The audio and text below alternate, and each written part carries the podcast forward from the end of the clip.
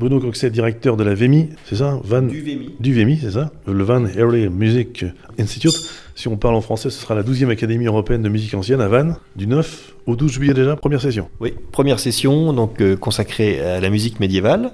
Et puis euh, on aura en octobre euh, la traditionnelle masterclass euh, avec euh, toutes les classes d'instruments de baroque, on va dire, pour employer ce mot qui parfois pas toujours employé à bon escient.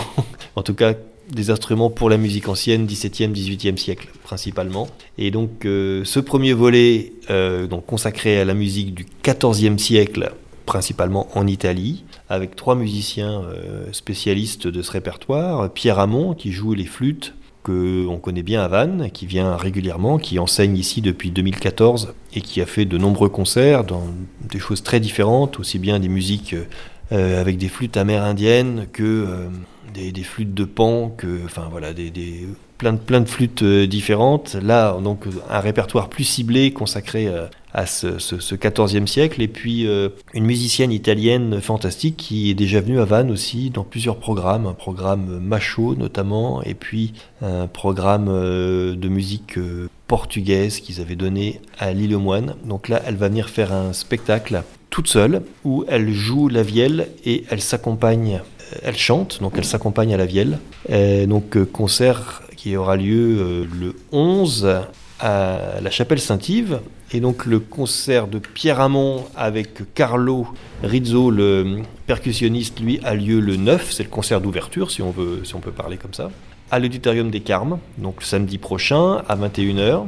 Et puis un troisième concert le mardi 12 à 21h, encore à l'auditorium des Carmes, avec les étudiants de l'académie qui se produiront euh, avec leurs professeurs ou tout seuls. Ça va dépendre un petit peu de ce qu'ils auront eu le temps de travailler et de monter le répertoire euh, en trois jours de masterclass. Combien, combien d'étudiants? Alors il y a une dizaine d'étudiants, donc on est sur un, un- comment dire sur une une thématique qui est beaucoup plus ciblée que l'académie habituelle, donc on touche moins de monde, mais ça permet d'approfondir des répertoires, euh, voilà plus euh, qui peuvent paraître un petit peu plus pointus, mais c'est aussi euh, aussi le, le- le rôle de l'académie de s'intéresser à, à des choses qu'on n'entend pas souvent.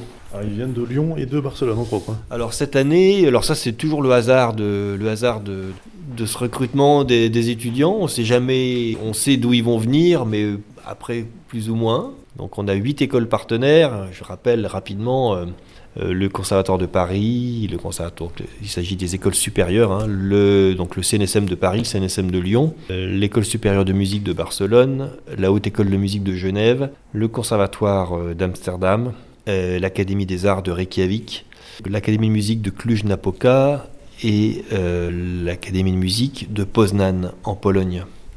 Et euh, donc là, pour ce séminaire de musique euh, médiévale, c'est surtout des étudiants du CNSM de Lyon et de Barcelone, de l'école supérieure de musique de Barcelone qui vont venir.